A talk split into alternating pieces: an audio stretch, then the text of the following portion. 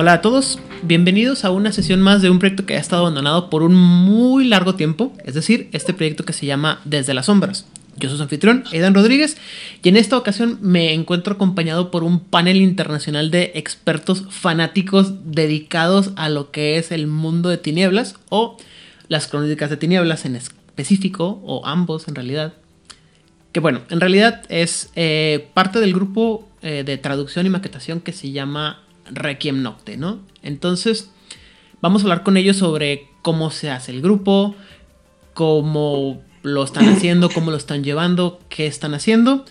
Pero antes, obviamente, lo más importante de todo es, primero que nada, agradecerles y segundo, pues pedirles que se presenten en el orden que, que quieran.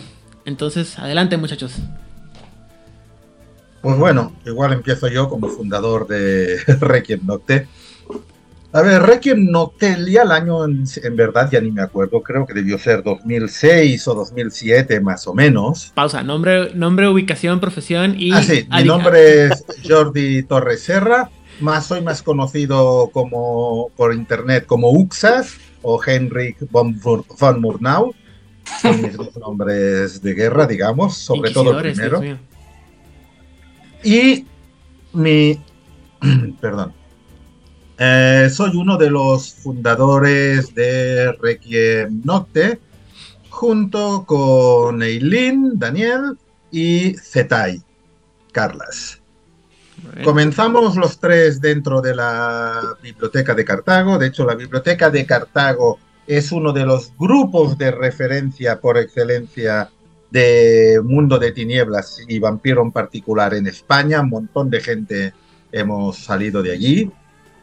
Pero bueno, en la biblioteca de Cartago en principio no estaba interesada en el nuevo mundo de tinieblas, nosotros nos llamó mucho la atención y creamos Requiem Nocte para trabajar en ello.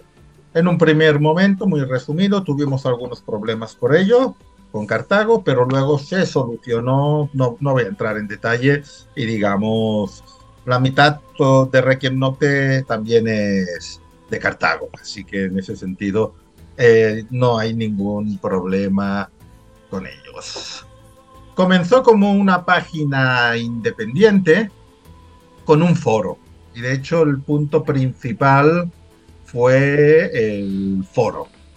Pero bueno, sobre todo con el auge de las redes sociales, sufrimos algo que, que muchas páginas y foros han sufrido. La gente se iba a Facebook y los foros se iban quedando poco a poco abandonados.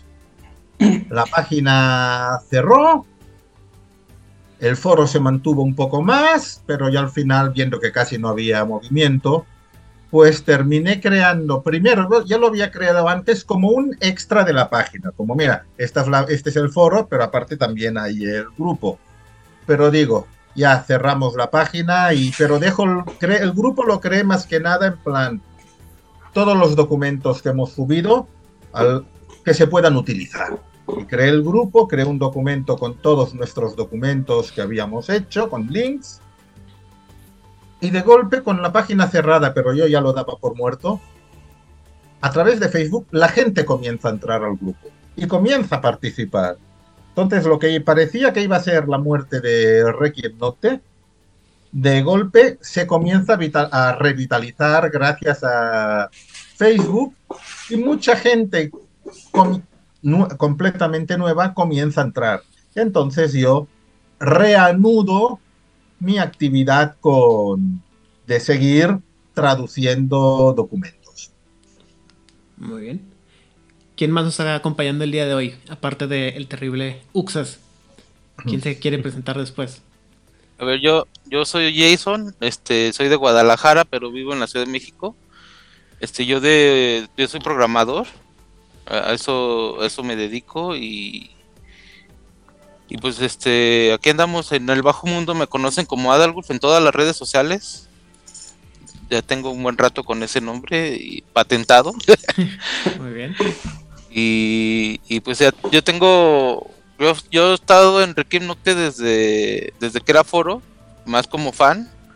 Ahí ocasionalmente subía cosas este, que yo hacía por mi cuenta pero ya como colaborador ya fue más este hasta el grupo de Facebook que, que Jordi me, invitó y que cuando este Gebauda buscó ahí algún voluntario para maquetarlo de Changeling, pues ahí me sumé. Que, que ya, ya hacía eso antes, más esporádicamente, pero ya lo hacía, entonces ahí me, me sumé. Mm, muy bien. Ya te mencionaron Gebauda, entonces creo que... Sí, sí, por alusiones. bueno, yo, yo soy Jabodán o, o, Floro para, para los que me conocen en lo personal. Y, y yo empecé primero en el umbral de, umbral de Arcadia, mm. colaborando, eh, subiendo cositas de, de jungling, que es lo que más me gustaba a mí. Y, y, después a través de Facebook es cuando ya empecé a colaborar con, con Requiem. Y, y la verdad es que yo lo hacía simplemente para, para compartir aquello que ya hacía para, para, mis jugadores. Yo soy narrador de, de Jungling de y, y no me costaba nada compartirlo con el resto. Así que eh, Note era una plataforma eh, genial para, para eso. Y, y, claro, encontré gente que, que tenía la misma, la misma afición y el mismo gusto por compartir esas creaciones. Y, Jason me, echó una mano con, con el tema de la, de la maquetación y, conseguimos hacer una traducción fan de, de Jungling en principio eh, eh, y aparte antes, antes de eso de, de algunas cositas de generales de Dios Máquina de eh, alguna cosita suelta de de méritos y cositas de estas.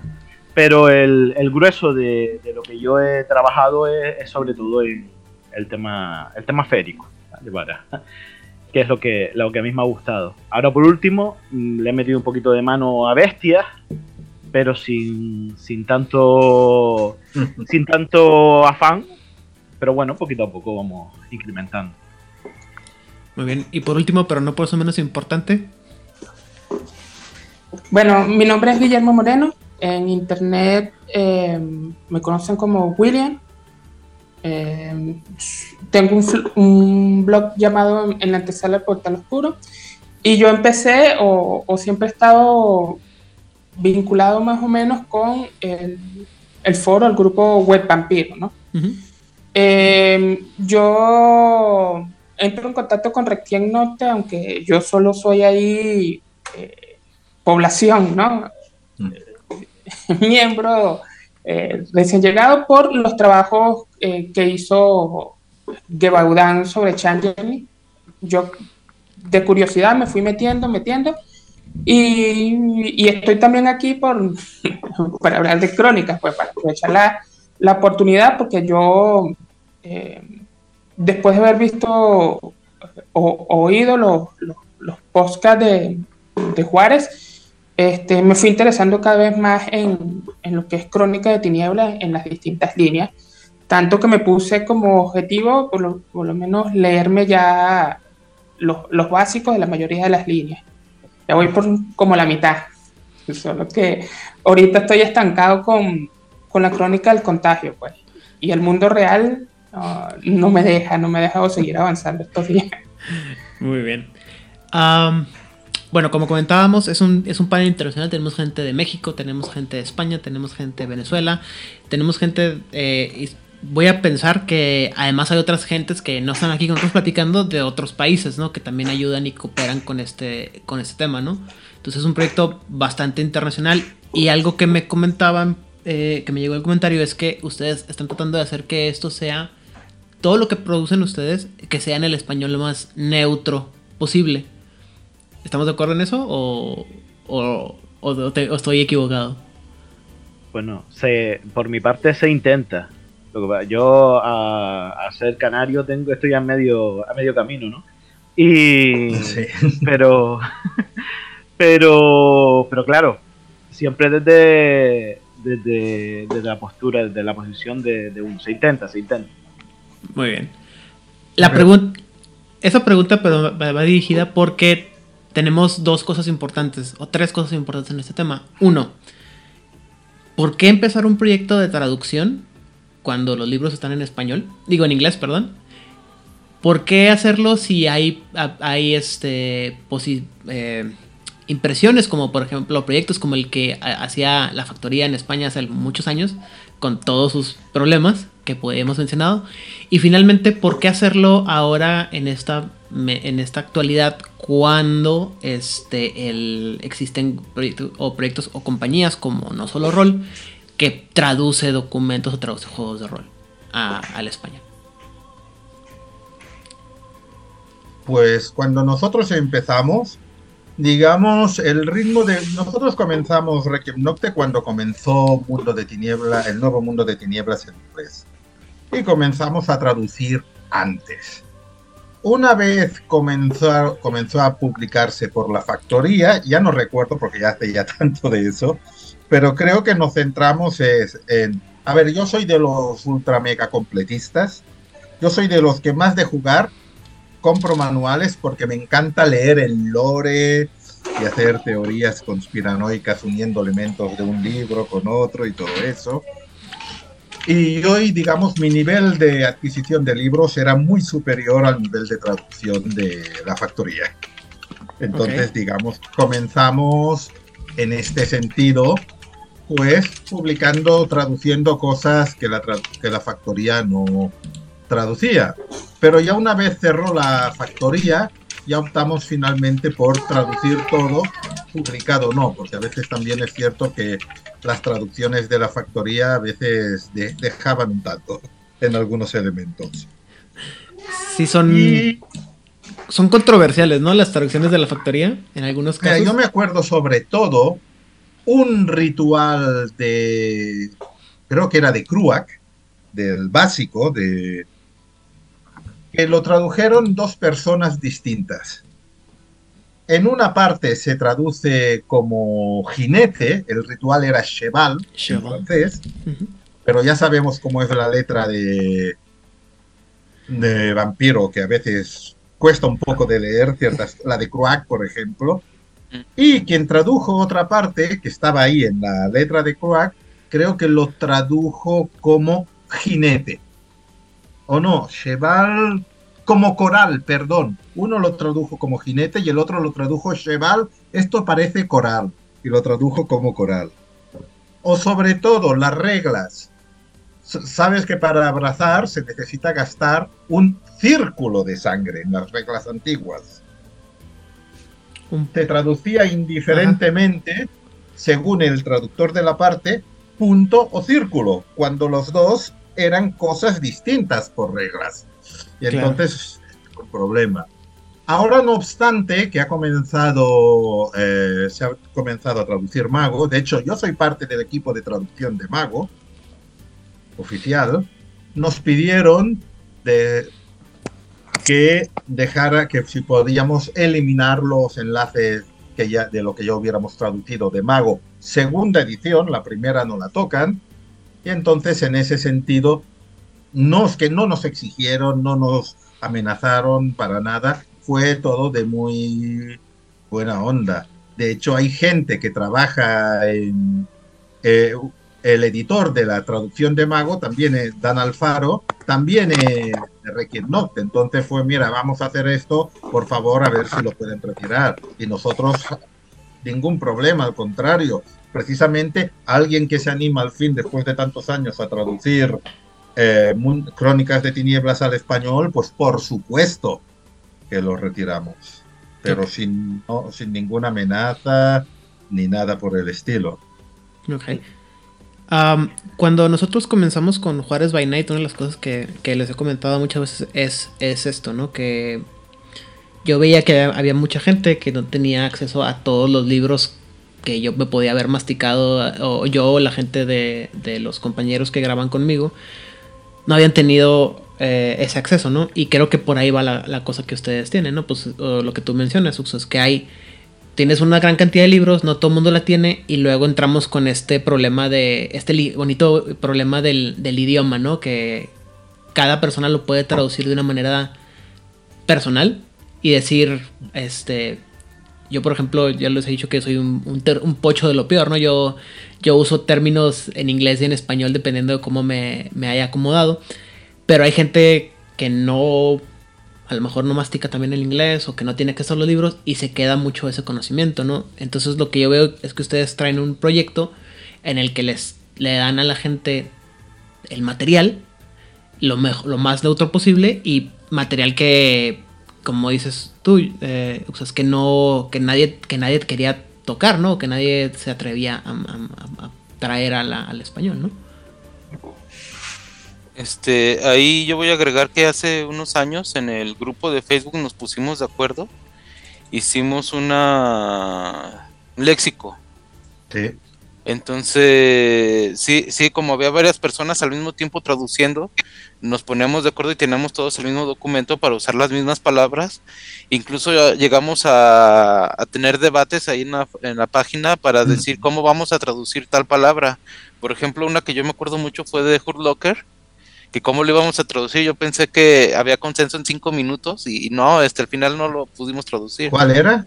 Hurt Locker, de, que tiene que ver con la violencia y como la versión de segunda edición de Armory. Reloaded. Sí, el, el- la reserva del dolor, ¿no? O el, el armamento. El, el, ar- El armario del el- dolor, El armario del dolor, sí, que es complicado. Y que eso es, bueno, ibas a decir algo tú, Jobadón, tenías una, una idea ahí. Sí, no, lo, lo que, lo que yo iba a decir es, acompañando también lo que, lo que decía Jordi, es que en, en la factoría se produjeron solo los, el- los tres básicos por autonomacia, el vampiro, hombre lobo y, y mago, acompañado de, del básico de crónicas.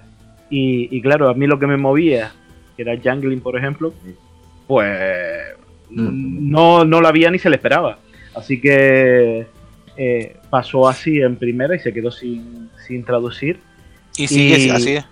Y sigue así, sí, y, y- y tengo sería dudas de que se traduzca ahora en segunda, ¿no? Pero, pero yo apoyo, por supuesto, y yo estaría deseando, fíjate lo que te voy a decir, eliminar todo lo de Jungle si me dicen que, que van a sacarlo en español. Lo desearía. ¿Por qué? Porque eh, yo veo eh, Requiem como una plataforma para acercar a la gente a un producto que a nosotros nos apasiona. Eh, entonces, si me dices que le vas a dar cariño a ese producto, pues yo mm, soy eh, el, hombre más feliz de- del mundo. Porque es, un, es algo que a mí me gusta y que me gustaría que, que llegara a mucha gente. Así que no es, no es pisar a nadie ni traducir eh, para regalárselo a la gente por encima de las editoriales. No, es un, es un movimiento para acercar es un producto que nos apasiona y que, y que no ha llegado por, por la falta de traducción a, a todos los hispanohablantes. Ok. Antes de ponernos a seguir con este tema, de ponernos tan fuertes con eso, hay una pregunta que se hace muy interesante y que es importante. Ahorita mencionaba William, ¿no? Ah, cuando empezamos a hacer el, la versión de el podcast enfocado a, al Requiem, mucha gente nos decía, es que, ¿por qué están hablando de este libro? Está horrible, está juego feo, ¿no? Y conforme fuimos soltando los episodios y analizando, y eso que quedó mucho material que no, no analizamos porque no quisimos meternos con todas las cantidades industriales de líneas de sangre que existen para, para Requiem. Este, mucha gente nos dijo, como comentaba William, es que ahora tengo este mundo que es diferente, que no sabía que estaba un poquito mejor de lo que pensé que estaba. Y ahora quiero saber más, ¿no? La pregunta que tengo yo para ustedes es, ¿cómo les llega a cada uno de ustedes ese amor por este otro mundo de tinieblas que generalmente, bueno, el, mundo de crónicas de tinieblas, ¿no? Que generalmente es deleznado por el, el, o sea, de por sí la gente que jugamos Mundo de Tinieblas nos dicen que somos así como que de lo peorcito que existe dentro del rol porque somos este los más este con ideas más anticuadas, digámoslo así. Y luego la gente que le gusta el- las crónicas de tinieblas dicen, pero ¿por qué, güey? Está bien feo. Digo, a mí me tocó la, la- ser esa parte de personas que decía que leyó Vampiro y dijo, "Mm, como que esto no es para mí. Y ya poco a poco después me di cuenta que había un mundo mucho más complicado. Eh, Ma- Mago el Despertar, una chulada de juego. Este, Changeling da eh, Los Perdidos. Es Sí. un excelente juego. Y lo que yo sigo considerando el segundo mejor juego del mundo de tinieblas, eh, Cazador la Vigilia, es un juegazazazo, ¿no? Sí. Pero yo tuve que rascarle mucho para encontrar este mundo de tinieblas alterno que, se, que de una manera u otra hace referencia y que se compaginan y se, se, se, traslapan. Pero la pregunta es si a ustedes les pasó lo mismo o desde el primer golpe, desde la primera mordida lo sintieron ya dijeron, no, de aquí soy. Yo creo que fue de la primera mordida. Porque aparte, digamos, sobre todo dos cosas. Primero, a nivel de reglas, me encantaba el hecho de que habían reglas comunes para todos los juegos, porque en el mundo de tinieblas clásico, los humanos en vampiro tienen ciertos rasgos, pero los humanos en Changeling tienen otros rasgos, y en otro y en otros, en hombre lobo tienen otros rasgos. Hay los generales, pero luego también hay rasgos particulares de cada uno. Y que se generó un sistema de crossover de todos en plan, cada uno va a tener sus reglas, pero hay un sistema de común de crossover, el, no me acuerdo cómo se llama ahora, el rasgo de poder y todo eso, que sirve como resistencia, eso me gustó. Y en Vampiro en particular, me gustó una cosa mucho, que, no que en el fondo no es nuevo de Requiem. Ya lo utilizaron en Edad Oscura revisada, de Edad Oscura Vampiro, la segunda edición, que a mí me encanta que es el sistema de alianzas, en el fondo es una adaptación a Requiem del sistema de caminos de Edad Oscura, de la segunda edición. Porque las sendas en la primera edición y en Vampira, y en Vampiro, eh, sigo y enmascarada, era algo que uno seguía y ya está. En segunda edición, en, en Edad Oscura Vampiro, la segunda edición, convirtieron las sendas en un elemento casi tan importante como los clanes, en, facciones políticas por sí mismas. Y de ahí agarra Requiem el sistema de alianza. A mí ya me gustó mucho el sistema ese en. ¿Cómo se llama? En Edad Oscura. Y que lo importaran a Requiem, me encantó. A mí, yo, sobre todo, más que clanes, yo soy fan de las, de las alianzas en Vampiro. Sí, estoy de acuerdo contigo. ¿Quién? Bueno, yo por mi parte, eh, yo también fue amor a primera vista, sobre todo porque yo venía del ensueño. Y, empecé a ver que, bueno, para tratar con cualquier otro ser sobrenatural era, era un enemigo ya de primeras, ¿no? Y, esa, y esos impedimentos en, crónicas, eh, no, eres, no eres un enemigo, eres un extraño te tienes que. Es un ente que, que te tienes que. que tienes que conocer. Es un misterio, ¿vale? No, no hay nada. No hay nada ya impuesto, no hay.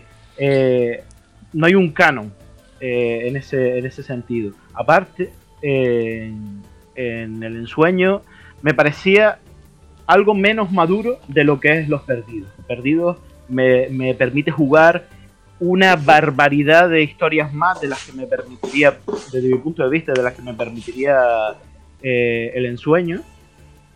Eh, crear alianzas que en el ensueño son impensables.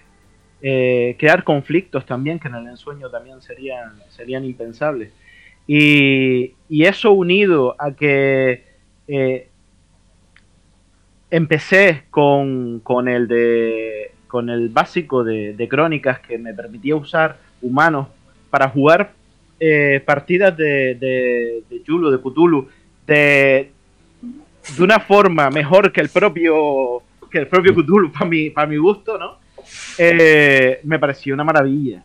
Y así que, que, me enganchó por ahí. Es verdad que, que en Requiem, digo, me quedé así como chirriando, pero, pero sobre todo por cosas bastante triviales como los nombres, que dices, me, te presenta un, nombre que es igual que un Malkavian, que es Malkavian, y digo, ¿y esto qué es? Pero después, desde que le das una oportunidad y te lo lees, digo, pero infinitamente mejor. Pero es que también partimos de los gustos, los gustos personales. Y el que no tenga un lore detrás aplastante, también a mí me da una libertad para, para hacer cualquier cosa que, que me compensa, me compensa cambiarme de banda. Muy bien. Jason. Bueno, ah, yo no pasé por eso porque yo empecé el mundo de, tinieblas ya con, con Requiem. Nosotros este jugábamos Calabozos y Dragones y ya cuando cuarta edición nos hartó, nos vamos a jugar otras cosas y probamos este Anima y probamos hay varias cosas, entonces cuando yo ya, tenía con el gusanito de sí de mascarada y de mundo de tinieblas en general, y cuando volteamos a ver qué es lo que había en ese momento, pues lo que había en ese momento era Requiem. Entonces empezamos directamente con Requiem. Sin prejuicios de, ah, ya me cambiaron esto, ya me cambiaron lo otro, ya, ya me quitaron este los nombres. Entonces nosotros llegamos y lo abrazamos así, este, como iba. Y, y, luego yo, yo más bien lo que no comprendiera por qué había tanto hate del lado de los fans de, de Mascarada. pero también veía que los de Mascarada tenían hate con los que les gustaba Calabozos y Dragones. Entonces yo más bien los ignoraba así de. Pues, es que los fans de Mascarada somos como el, el, meme de Willy, ¿no? Así como que malditos fans de Mascarada, arruinaron la Mascarada. Sí, y, a, raíz de que me metí al Kickstarter este de Chapters, dije, ya lo compré, ahora, ¿de qué se trata? Entonces ya fue que me puse a leer este todo lo de Mascarada. Ya, ya jugamos una mesa de quinta edición. Pero hasta quinta edición jugué Mascarada porque no, no lo había jugado nunca. Entonces, para mí, este, me sigue gustando más Requiem que, que Mascarada quinta edición. Hereje. ah, te creas, no, son diferentes gustos. Ah, sí, sí. Memo, digo, Guillermo. Ok, em, yo, yo siempre fui jugador de Calabozos y Dragones y mi amor por, por Mundo de Tinieblas surgió por el contacto en internet, ¿no? En mesa nunca pude jugar porque mis, compañeros lo que querían era jugar calabozos y dragones, pero yo siempre tuve mi, mi amorcito ahí por el mundo de tinieblas, especialmente por la forma como ellos eh, interpretan la realidad, ¿no? Y yo llegué a Wet Vampiro y cuando yo, yo dejé un tiempo Wet Vampiro por cuestión de estudios y trabajo, eh, me fui con esa percepción de, de, que estaba llegando Requiem y también le agarré el hate, ¿no? Que, que eso era no me gustaba, pues, como, como sonaba. Había, había comprado el, el hate, eh, como, todo el mundo, ¿no? Eh, pero sí había leído Changeling y eh, me, me, gustó. Me, pasó como, como a Y no fue hace poco que yo retomo Mundo de Tinieblas, ¿no? Y me puse a, a leerla, a ver unos videos que, que se hicieron en Web Papiro sobre la segunda edición y descubrí que existen las segundas ediciones y me, y he puesto a leerlo después, a la par que iba, iba oyendo lo, lo, el podcast de, de Juárez by Night, ¿no? Y cuando comencé a leer Requiem, me comencé a enamorar porque eh, para mí era más, más político la cuestión de las facciones y, y toda esa cuestión. Era, era mucho más amplio a pesar de que tienes nada más que cinco clanes, ¿no? Y luego cuando leo Prometeo, Ah, me enamoré, me terminé enamorando. Yo dije, ya, Crónica de Tinieblas es lo, lo mío, pues, especialmente por, como dijo Gaudan, eh, todas las ventajas que tienen en cuanto al trasfondo, eh, en cuanto a lo abierto y lo cómodo que es el sistema. Y hace poco, por fin, pude, pude dejar de ser un, teórico y me he puesto a jugar con un compañero Crónicas. Y ha sido la experiencia. Eh, o sea, una de las cosas como DM más satisfactorias que, he hecho, pues. Se echó por tierra eh, todo ese poco de años que yo tenía dirigiendo Calabozos y Dragones. Los, los, encerré, en, los, encerré en un, los encerré en un closet, eso, porque dije, oye, eh, eh, me gusta, me gusta el sistema. Tanto que eh, mm, Crónicas de Tinieblas, el, juego con humanos, yo creo que es el, de los, eh, es el cuarto juego de la línea que más me gusta.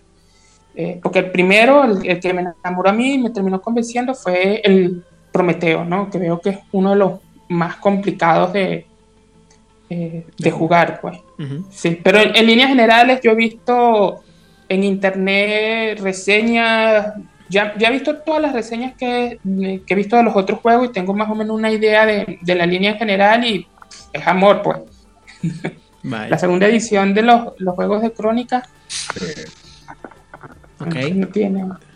yo uno de los problemas, volviendo a una de las cosas que comentó Jeva Down, hay que reconocer, sobre todo Requiem es el que más lo sufre, de la primera edición, es que no sabían qué hacer. Por un lado, querían hacer algo distinto a Mascarada, pero por otro lado, tenían miedo de hacer algo distinto a Mascarada. Entonces llegaron a un punto medio que no es tan distinto, pero sí es distinto. De modo que no contentó a muchos, porque algunos es se parece demasiado a Mascarada y otros es eh, no es Mascarada, no termino de convencer. Creo que fue el propio Justin Aquili quien viendo el éxito que tuvo Changeling, precisamente, mencionó que si llegas a ver un juego tan distinto al original como Changeling, tendría tanto éxito, Changeling de los que lo tuvo en Estados Unidos, habría, se habría arriesgado haciendo Requiem algo mucho más distinto del original de Mascarada. Y creo que la segunda edición ha ido bien en esta dirección. Han tratado ya de alejarse, no sin cambiar excesivamente el lore, porque si no sería un segundo, un juego distinto, manteniendo lo que se podía mantener, sí le han sabido dar su personalidad propia y diferenciada de Mascarada, que en primera edición no acababa de conseguir sobre todo. Ok, entonces eh, lo que puedo ver es que en realidad a la, a mayoría de ustedes sí les tocó como que no les tocó tanta renuencia como la que me tocó a mí, ¿no? Yo sí soy de las personas que dije, no, no, esto de principio sí me causó mucho repelús, ya cuando, le, cuando me acabé los libros de, Mundo de Tinieblas y empecé a leer el otro mundo fue cuando dije, ah, mira, hay otra cosa que, otro mundo por descubrir, ¿no? Eh, efectivamente, como he mencionado, eh, crear, crear un mundo tan similar al primer mundo de tinieblas, pues es complicado porque las comparaciones se, se, se, quedan ahí, ¿no? O sea, no, no, es imposible que no compares Gangrel contra Gangrel, Protean contra Protean, eh, Ventru contra Ventru, Dominit contra Dominit, aunque hagan cosas a veces muy opuestas o muy, muy diferentes, la gente se, se queda muy clavado con, el, con las comparaciones yo mismo cuando hicimos los episodios de, eh, de, El Requiem mencioné que había cosas que ni siquiera me acordaba que eran tan diferentes porque en su momento probablemente me cegó la, el, el fanboyism de ser este un, seguidor tan acérrimo, perdón, de Vampiro la Mascarada. Eh, hay juegos dentro del mundo de tinieblas, de crónicas de tinieblas, perdón, que son muy diferentes y que son totalmente... Eh, algunos no, o sea, se puedes decir que son este sucesores espirituales, pero que no son nada parecidos. O sea, Geist no se parece en, en nada a Wraith. Eh, Changeling the Lost sí le puedes ver la, lo, lo, parecido al ensueño, pero como comentaba, es un juego que no puedes hacer. Puedes hacer muchísimas más cosas con él que lo que puedes hacer en el ensueño. Este, Prometean pues no tiene un paralelismo, Bestia no tiene un paralelismo, este, Deviants no tiene un paralelismo. Cazador la Venganza, digo, La Vigilia es un juego muy parecido a, ¿cómo se llama? A La Venganza, pero totalmente otra cosa. Y como decía ahorita Uxas, si hubieran hecho algo muy muy diferente tendríamos otras, otras ediciones, ¿no? Eh, por ejemplo, ahora que salió el, el, juego de Cazador La Venganza quinta edición, entre muy grandes comillas porque nomás hay dos ediciones, pues el, la, el, el, um, el, sabor que nos queda en la boca es que es otro juego totalmente diferente que, que es el, el, tercer Cazador, ¿no? Que no es ni, ni la vigilia ni, el, ni la venganza, pero tiene el mismo nombre, ¿no? Que el de la venganza. Yo, yo, digo que se parece más a la vigilia que el de la venganza, pero te lleva el nombre de venganza. Pero una cosa que, que veo que les ha pasado, o que entiendo que les pasó mucho a ustedes, también es empezar a trabajar o hacer mucho de este trabajo cuando está el cambio de primera edición de Mundo de, de Crónicas de Tinieblas a la segunda edición. Y eso implica que hay que hacer a retrabajar muchas cosas porque hay cosas que ya, este, que, o sea, material que ustedes ya habían terminado, ¿sí? Líneas completas que ya habían terminado y de repente llegan y ándale, ahí les va otro, otro nuevo, ¿cómo se llama? Otro tiraje de producto y tienes que cambiar, tienes que revisar y darte cuenta que hay material que no va a estar en los primeros libros y, y cómo, la pregunta entonces es, ¿cómo ven ese, cómo fue esa experiencia para ustedes con estos cambios que no son solamente de, de lore, sino también de sistema y algunas veces hasta de eh, ¿cómo se dice? Pues, o sea, poder, poder identificar qué partes son realmente nuevas y qué cosas sí pueden usarse de lo que tenían anteriormente. Chan, chan, chan. Mm, Bueno, es que en los mismos libros básicos, en algunos casos sí te dice, tal manual sí lo puedes reutilizar. Por ejemplo, en el de Requiem segunda edición te dice que los libros de clanes que sacaron, como 95% es puro lore, sí lo puedes reutilizar. Este, ya lo mejor es meterte con, con, lo- con los dotes o con la línea de sangre ya es más complicado. Pero si quitas la parte mecánica, todo lo demás lo puedes seguir utilizando sin, sin ningún problema. Y luego han ido sacando ahí este ¿cómo se llama? Algunas actualizaciones de cosas que ya existían en primera edición, que, que están en segunda edición, como que semioficiales. Ujú. Por ejemplo, los Kaibit, que en primera edición es una línea de sangre que tiene su propia disciplina, y en segunda edición este la encuentras en la web y, y viene con devociones. Y ya supongo que ahí cualquiera puede, y si te encuentras en el, en el, ¿cómo se llama? El Storyteller Vault, ahí encuentras muchas adaptaciones de líneas de sangre para el que las, las extrañe.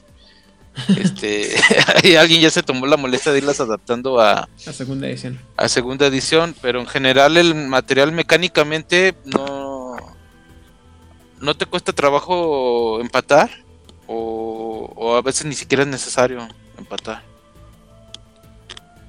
Ok. En- A mí, a mí me pasó con, con la parte que, traduje yo, que, que sí que sí hubo bastantes cambios. El, eh, por ejemplo, los contratos no tenían nada que ver en, primera y en segunda edición en, en Changeling.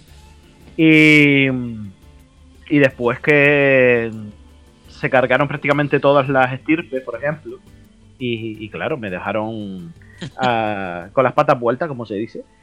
Y, y para mí fue, sí fue un poquito de, "Oh, dígame qué hago ahora. Pero es verdad que, que me gustaron, me gustaron al final, después de- del proceso de adaptación, de negación y el típico. Eh, al final me, me gustó el concepto que quisieron, que quisieron imponer eh, de los contratos en vez de por niveles, eh, que podías elegir una regalía y después los que, los que quisieras. Y después al final de lo de las estirpes, que era lo que más... eh, lo más echaba en falta ya se ha suplido con el último suplemento que, que han sacado de, de, de Jungle League, que sacaron una, una barbaridad de, de estirpes para que, para que las echara de menos. Muchas de ellas provienen de, de la primera edición. Y en Mago también pasó el cambio, de hecho en Mago el cambio ya se comenzó a dar en primera edición. A partir, a partir de que el, si- el siguiente desarrollador, ya no me acuerdo cómo se llamaba, creo que era De- Dave, era el de, Mago, ya no me acuerdo. No me acuerdo. Agarra Mago, que de hecho él comenzó como fan, pero hizo, tenía su blog en plan que iba haciendo historias de Mago, que gustó tanto que lo contrataron. Una vez agarra las riendas, en el primer Darkeras, que son mi- unos de mis suplementos favoritos, los dos suplementos de Mago, y anuncia lo que será Mago segunda edición. Están reglas con reglas de primero, pero ya hace allí el cambio de lore de Mago de, segunda edición. Es decir, se pueden considerar libros de transición. Porque sí, en Mago sí que hubo un cambio de lore bastante importante. Uno de los temas más polémicos, por ejemplo, todos lo sabrán, los que ya comenzaron desde el principio, fue el tema de la Atlántida. Ah, Y en Mago el problema de la Atlántida es que aunque te insistían que era una leyenda, cosa que mucha gente no entendía, que lo de Mago era realmente una leyenda entre tantas, también hay que reconocer que en los propios libros sí es una leyenda, pero es que en los libros de orden le das una importancia a esa leyenda que la mitad de la historia es de ellos. Entonces sí es una leyenda, pero parece como si fuera canon finalmente. Y en segunda edición me gustó mucho, sobre todo yo que soy historiador, porque historizaron Mago. Pusieron el origen de las órdenes y de la sociedad mágica en un momento histórico, que es la helenización los reinos helenísticos después de Alejandro Magno, que, a través de los cuales entran en contacto magos de Grecia, de Egipto, de Persia, de la India, etcétera. Y sí, ya queda, hay la leyenda de la Atlántida, pero ahora sí que es, es una leyenda. Y ya no forma parte, ya no es una parte tan importante del lore. El origen de las órdenes tiene una fecha bien concreta, tiene un origen plenamente humano, y eso me gustó a mí bastante. Es como esta parte de que, ah, la leyenda de, Caín y, los el primer vampiro, ¿no? Y, pero es una leyenda, pero todos los libros te dicen que, que, Caín es, es, el origen, ¿no? Y de ahí sale toda la, toda la mitología y no te lo puedes quitar, ¿no? Muy bien. Ah, yéndonos un poco más para atrás, entonces, y para ver, nomás para que no me quede, no me quede la duda. ¿Cuál es el juego entonces que a ustedes les gusta más de este, este mundo de crónicas de tinieblas? Para mí, hombre lobo. El exilio. Necesito hablar contigo muy seriamente porque tenemos un proyecto por ahí. Este, a lo mejor te quieres sumar. Este, Guillermo. Prometean. Ah, bueno, sí, perdón. Qué difícil, güey. Perdóname, pero qué difícil. Eh, a mí me gusta mucho Prometean. Es un juego con una mitología bien complicada. Pero yo, yo digo que es un juego muy solitario, que yo no entiendo cómo puedes poner una crónica de dos o tres jugadores de Prometean. Porque eh, es muy complicado, sí. Este, tendrían que ponerse todos de acuerdo hacia donde quieren, donde quieren ir, ¿no?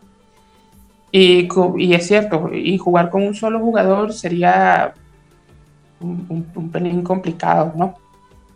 Pero el, mismo juego tiene su mecánica que puede facilitar eh, el jugar con, con, un grupo, pues. Ok. ¿Gabadón? Eh, yo creo que se me ve el plumero de lejos. el, por supuesto. ah, claro. Se me, se me ve el. Digo, nomás para, pero, lo pregunté claramente, ¿no? Para que no quede dudas, porque capaz de repente. es que, por ejemplo, mira, te voy, a, te voy a hacer una confesión, ¿no? Todo el mundo, eh, o bueno, mucha gente me conoce como el loco que tiene el podcast de vampiro, ¿no? Pero toda la, y toda la gente piensa que mi, mi juego favorito es Vampiro la Mascarada. Y no lo es. De hecho, siempre les digo que es como mi tercer juego favorito. Y todos me dicen, ¿cómo? Pues te la pasas hablando de vampiro no, mi hijo favorito es Orfeus, pero nadie, nadie sabe Orfeus, nadie quiere jugar Orfeus. Buenísimo Orfeus, a mí me encantó, a mí me fascinó cuando salió. Y, el, y, o sea, pero pregúntame cuánta gente conozco que sepa de Orfeus, ¿no? O sea, pues, o sea yo no pontifico sobre Orfeus, así es como que mi secreto guardado así en el, lugar más oscuro de mi, biblioteca, pero me encanta, ¿no? Entonces, bueno. Eh, Uxas. sí, en mi caso particular sería Mago. Sobre todo la segunda edición. La primera también me gustaba mucho, pero ya la segunda edición de Mago se convierte definitivamente en mi juego favorito. Ah, a mí me gusta Mago mucho la ascensión. Eh, la historia está. Las ideas están muy. están muy padres. Pero Mago el despertar creo que está mucho mejor organizado, mucho mejor establecido el mundo. Efectivamente, el primer libro es pesado. Es, y tiene muchas cosas que bueno, la primera edición en general tiene muchas cosas que creo yo que mucha gente nos agarra. O sea, era. Si mal no recuerdo, es el, es el libro más grueso para empezar, de los de, reglas básicas de, Mundo de Tinieblas. El primera edición es, es un ladrillo el, libro.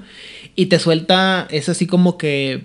Si Vampiro, la, si Vampiro el Requiem te soltó así como que muchos ganchos al hígado de cosas que te podían doler y que te podían complicar la vida. Hombre Lobo como que te deja respirar un poquito y luego llega Mago y te pone una tras otra, ¿no? Porque es te organiza todas las esferas, te habla todos los dragones de la Atlántida y luego te pone que existen los este los visionarios del trono y luego te dice que existen los este, los celestus y ah y de repente están ahí los tremerlix y tú como que ah la madre o sea es, es una gran cantidad de información que entiendo por qué te o sea para alguien como yo, tengo esa obsesión que tienes tú de que me gusta con, compaginar y juntar y, relacionar, o sea, y armar la, pared de chinchetas con el hilo rojo y todo, como el meme. Pero es un libro, es un libro denso de, leer, ¿no? Y el lore es, denso. Y Mago, la Mago el despertar tiene esta cosa aparte que es una cosa que no pasa con las otras líneas. Que muchas de las líneas de, de Crónicas de Tinieblas están en serie, en tiraje limitado, ¿no? Eh, Changeling eh, son 7 8 libros, si no me equivoco. Es, No, de, de, de primera sí puede ser, de segunda ya son ya tres, pero de. por el momento. Pero de primera sí son siete o sí. son pocos, ¿no? Prometean también es una. es- salió, es- estos salen eh, también como ocho, como ocho libros nada más, que La Noche Saturnina, Las al- Alquimias Extrañas. O sea, son libros muy limitados. Este. Pero Mago, eh, cada vez que te sueltan una cosa de Mago es así una- un ladrillo para matar a un cristiano y, y lleno de datos. Un y, momentito, por favor. Sí, claro. O sea, son. son, son es, es mucho material, insisto. O, o no es mucho material. Es material grueso, es material denso. Y luego. Por ejemplo, este. Hablando de Prometean, ¿no? Insisto, un juego fantabuloso, maravilloso.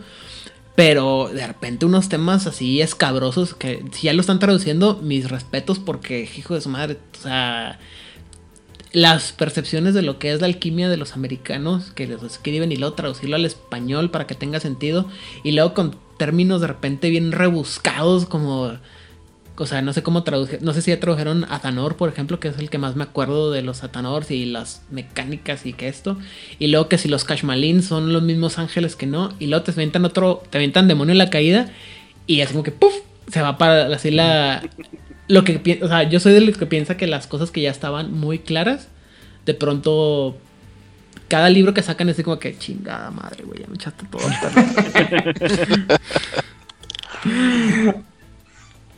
el perro". Sí. Toda- todavía nos queda mucho por, por caminar en ese sentido, ¿no? Nosotros creo que poquita cosa tenemos de traducido de, de, de Prometean y de y de las líneas, las últimas líneas, ¿no? Pero pero es que como tú dices, hay veces que hay que romperse la cabeza con términos que para traducirlos agüita, ¿sabes? Que es complicado. Deja tú que es complicado. Eh, una cosa que me pasa también cuando ah, nosotros hacemos mucho las traducciones al aire, o sea, en el momento que estamos haciendo el programa es cuando alguien está leyendo el libro y, ay, chin, no me acordaba, o el, o el- documento que tengamos, ay, no me acuerdo cómo se traduce esta palabra en español, ¿no? Y luego resulta que tienes términos, o sea, que a pesar de todo, a veces el, el idioma español te das cuenta que está limitado porque la referencia del, del inglés al español es es una para 20 palabras en, en, en, españ- en inglés, ¿no? Y tú así como que... Mm.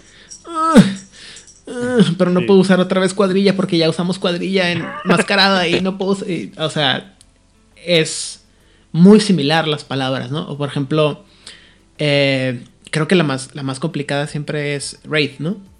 O sea, ¿cómo traduces Wraith? Porque la, la traducción de Wraith generalmente es espectro, pero no puedes usar espectro porque espectro es... hay otros espectros en, dentro de Wraith, ¿no? Sí. Y luego, este, o, o simplemente el, la, la palabra más adorada de todas, ¿no? Changeling. No puedes traducir changeling porque no hay, o sea, no hay una palabra tan así para traducir changeling. La palabra, o sea, la, la traducción lógica es el, el cambiado, ¿no? Pero pues así como que suena medio tenebroso.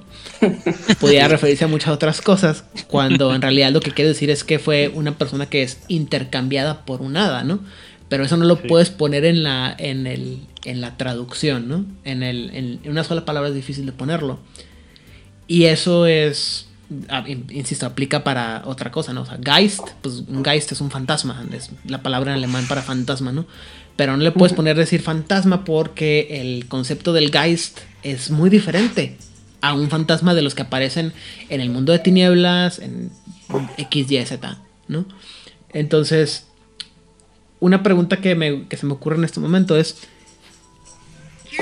¿cuáles han sido las partes o las los retos más grandes que se han encontrado en, en estos procesos de traducir estos juegos a un, a un este, al español? Sobre todo cuando una traducción oficial. Y considerando lo que mencionamos al principio, ¿no? Que entiendo yo que la intención es que sea muy neutra para quitarnos todos estos, estos cargos, este, de que, ay, sí, es una cosa muy de, de Venezuela, muy de México, muy de, muy de, eh, España, ¿no? Este, insisto, con mis amigos de, de- del Game of Thrones de repente me les digo, oigan, hablen español, por favor, no, no sé qué están diciendo ustedes. Entonces, pero la pregunta es esa, ¿no? ¿Cuál es el, el, um, cuál han sido los retos más grandes que se han encontrado en términos tanto de, del material como del lenguaje? Yo creo que lo más complicado es lo que estaba comentando Jason, para ver palabras eh, que parece que tienen que van a, a tener poco debate y de, y de repente eh, te salen por todos los lados la- las posibles traducciones. Los términos concretos es muy difícil, sobre todo cuando ya has elegido uno y te sale un suplemento o te sale un, un libro que no, que no has traducido y te sale una traducción o más fiel al término que has elegido que la que la que venía la que elegiste en primer momento. A ver, por decir, eh, ahora no recuerdo ningún caso concreto, pero sí sé que ha habido de, de términos que eh, a lo mejor de eh, estilo eh, cuadrilla o mm, de eso que cada uno tiene el suyo propio.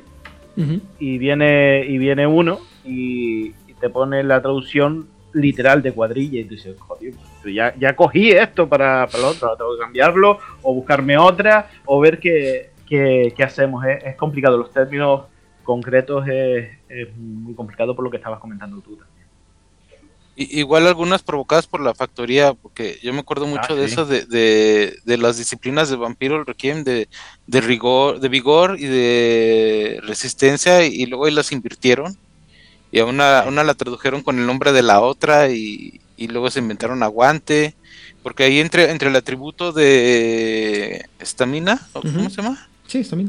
Resistencia, Sí. ¿no?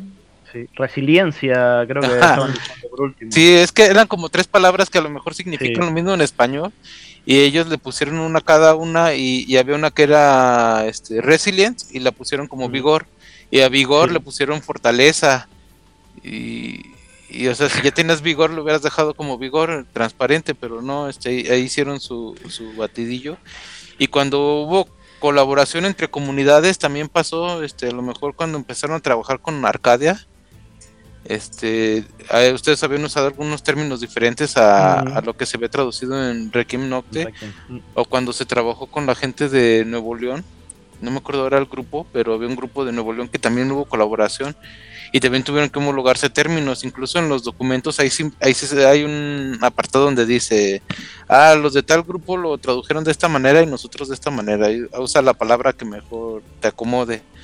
Mm. Pero en general te digo que para, para evitarnos esos problemas hicimos el léxico. Están todos colgados en el grupo de Facebook. Entonces cualquiera que quiera colaborar y que quiera subir su, su trabajo ahí a la página, se baja ese léxico y ya te ahorra también tener que andar investigando cómo traducir. Porque ya, ya definimos ahí eh, o se definió en algún término. Porque igual a veces este, hay que investigar el contexto de la palabra en inglés, no nomás es este, por ejemplo esa de Hurt Que es un slang del ejército de, de Estados Unidos, entonces es más difícil hallar una palabra que nos embone bien a todos en, en diferentes partes de- del mundo. Y ahora volvemos a tener el mismo problema, porque ahora que la traducción de mago, Ah, por sí, ejemplo, aguante y resistencia lo han invertido, por ejemplo. Ahora lo que nosotros consideramos como resistencia, que era un atributo físico, ahora ese atributo físico en la traducción de Gilfred se llama, se llama aguante. Y lo que teníamos como aguante, que era un término de, de los iniciales de poder aguante y, y delicadeza, creo que era el otro, ahora es resistencia. O sea que volvemos a, a tener el, el mismo problema. Yo soy partidario de, de optar por la de por la de Gilfred aunque hay algún término que me deje medio descuadrado. Pero, pero s- soy partidario de eso, de usar la que la última que tenemos en, en español oficial, por decirlo así. o por ejemplo esa que usaron fundamento, ¿no? Para, para el Ah. arcano. ¿Para qué? Fundamento, ese sí, esa, esa se me erizó los pelos de la nuca, pero hay que aceptarla. Usaron fundamento para, para decir qué, perdón. Creo que era primordial, ¿no? Era Prime. Sí. Ah, la madre. Prime. Qué horror. Sí, sí, sí, sí, sí. Pero es que Prime, Prime, es, sí. es, este complicado. Guillermo, ¿tú alguna, alguna experiencia que te ha tocado así que dices tú? No, no, no. En, en ese apartado no tanto. Eh, Mientes con todos los dientes, güey. Estoy seguro que en Promethean te has de, has de sudar la gota gorda porque es, insisto, creo que es el juego que tiene más términos más difíciles de traducir, pero bueno, es. No, eh, eh, cuando yo lo estuve leyendo, el que más me costó fue mm, eh, Azot, Ah, que resulta ser que en castellano es azogue. Entonces, para mí azogue es mercurio, entonces no relacionaba eh, azogue con, con el, eh, ese fuego Ese que, nerf- que ese los fuego mantiene vivos. Sí. Pero, Eh, ahorita están. Eh, Ahorita que venga Jordi le volvemos a preguntar, pero ahorita están tocando ustedes un tema muy, muy interesante, ¿no? Que es el, el hecho de cómo cada comunidad maneja los términos diferentes, ¿no? A mí me pasa, ah, insisto, yo soy muy pocho, entonces yo lo... Mucho, la mayoría de los Listos, perdón por la interrupción, pero me salió una urgencia. No, no te preocupes. De hecho, llegas justo a tiempo antes de que pase el siguiente nivel. Es a la siguiente pregunta. ¿Cuál ha sido el, el- para ti el, el- el reto más grande de traducción cuando, tomando en cuenta todo lo que hemos dicho, ¿no? Que hay cambios o palabras iguales o palabras que significan lo mismo, que no hay muchas diferencias, en- o sea, que es diferente, o sea, que es como que ponerte a partir cabellos en español. O sea, algo que, una experiencia que digas tú, híjole, esto, esto sí me hizo sudar a la hora de, de- de trabajar con ello. Uf, Uf, te voy a ser sincero, en estos momentos no recuerdo ninguna en particular. ajá. También es porque yo, digamos, ya hace cosa de uno o dos años tengo la traducción un poco abandonada. ok. Ya, digamos, se encargan Gebaudan y Adalwulf ya del tema. Esos son los, los que han salvado la página, en cierto modo. Pero sí, a ver, seguro que habría alguna, pero yo creo que sobre todo fueron, sí, Changeling. Porque Changeling tiene sobre todo algunos términos en plan que son combinaciones de palabras y de otras. Ajá. Entonces sí que era un tanto difícil traducirlos, porque no solo traducir, en el fondo Changeling bebe mucho del folclore popular, Ajá. entonces era también traducirlo y darle un sentido, un, un toque, no sé si cómo llamarlo, poético, literario, que encaje con los nombres, con el estilo que le solían dar a esto, a, lo- a las criaturas féricas o a las criaturas del folclore popular. No era solo traducir y ya está. A mí me gustaba darle ese toque de que este nombre se podría utilizar en un cuento sin ningún problema. Claro. Claro. Ahora que, que lo comentas, recuerdo que nos dio un poquillo de, de trabajo la palabra laguna, que estuvimos ahí debatiendo en si era si lo cogíamos como trampa, como laguna, como y los al final decidimos con que escoger esta última para asociarlo a la laguna legal que había en los contratos, Sí, porque en principio estábamos hablando de eso de trampa, de mm, eh, Lo que llaman no en Estados Unidos los loopholes, ¿no? Los. este, Sí. Es que esa, esa era, ese era el, El término. que que el término en inglés, sí. ah, Sí. Entonces era agujero, era eh, eso, buscamos varias. Y al final la que más nos cuadró era, era eso, la laguna por laguna legal. Ok. Ok, ahora el la pregunta a la que iba es, es esta, ¿no? Conforme se van a, diseminando los materiales y conforme la gente va a tomando sus el juego y pasa, ¿no? Por ejemplo, hay gente que, como, como nos pasó aquí en Juárez muchas veces, que estábamos muy aislados de otras comunidades, entonces empezamos a armar nuestro, nuestro léxico del juego, ¿no? Y luego tienes, si que haces una, como lo que ustedes que están haciendo, que es traducirlo, ¿no? Para llevarlo a, a la gente. No, qué tanta resistencia o qué tanto problema han tenido porque la gente lo tome, si no como algo oficial, sino como algo útil para ellos, ¿no? Porque es, es bien difícil quitarle de repente a la gente el, el decir, este... ah, diablerizar, por ejemplo, ¿no? En este eh, lo, voy a diablerizar, así como que no es, voy a hacer, voy a cometer diablería con él, ¿no? O me, acá este, me, pasó mucho en muchos juegos, en muchos lugares que decían que tuve que batallé mucho para quitarle a los jugadores la, la el decir me ofusco en lugar de decir uso ofuscación, porque decir que te ofuscas pues es contrario a lo que quieres lograr, ¿no? Entonces, ese tipo de cosas supongo que es no sé, o sea, la pregunta vendría siendo es, ¿han encontrado mucha resistencia del público en general de con lo que ustedes les, les dicen, mira, esto es del trabajo que hemos hecho, eh, espero que te sirva? Y que les digan, no, es que está mal porque así no se usa esta palabra, o así no, o, porque no... No sé si me explico, o sea, porque es, es difícil poner esa, ese, eso, eso y que la gente acepte que lo que tú dices es, o lo que tú estás poniendo es lo, lo adecuado, ¿no? Yo, pues yo parte yo no lo he visto, ¿eh?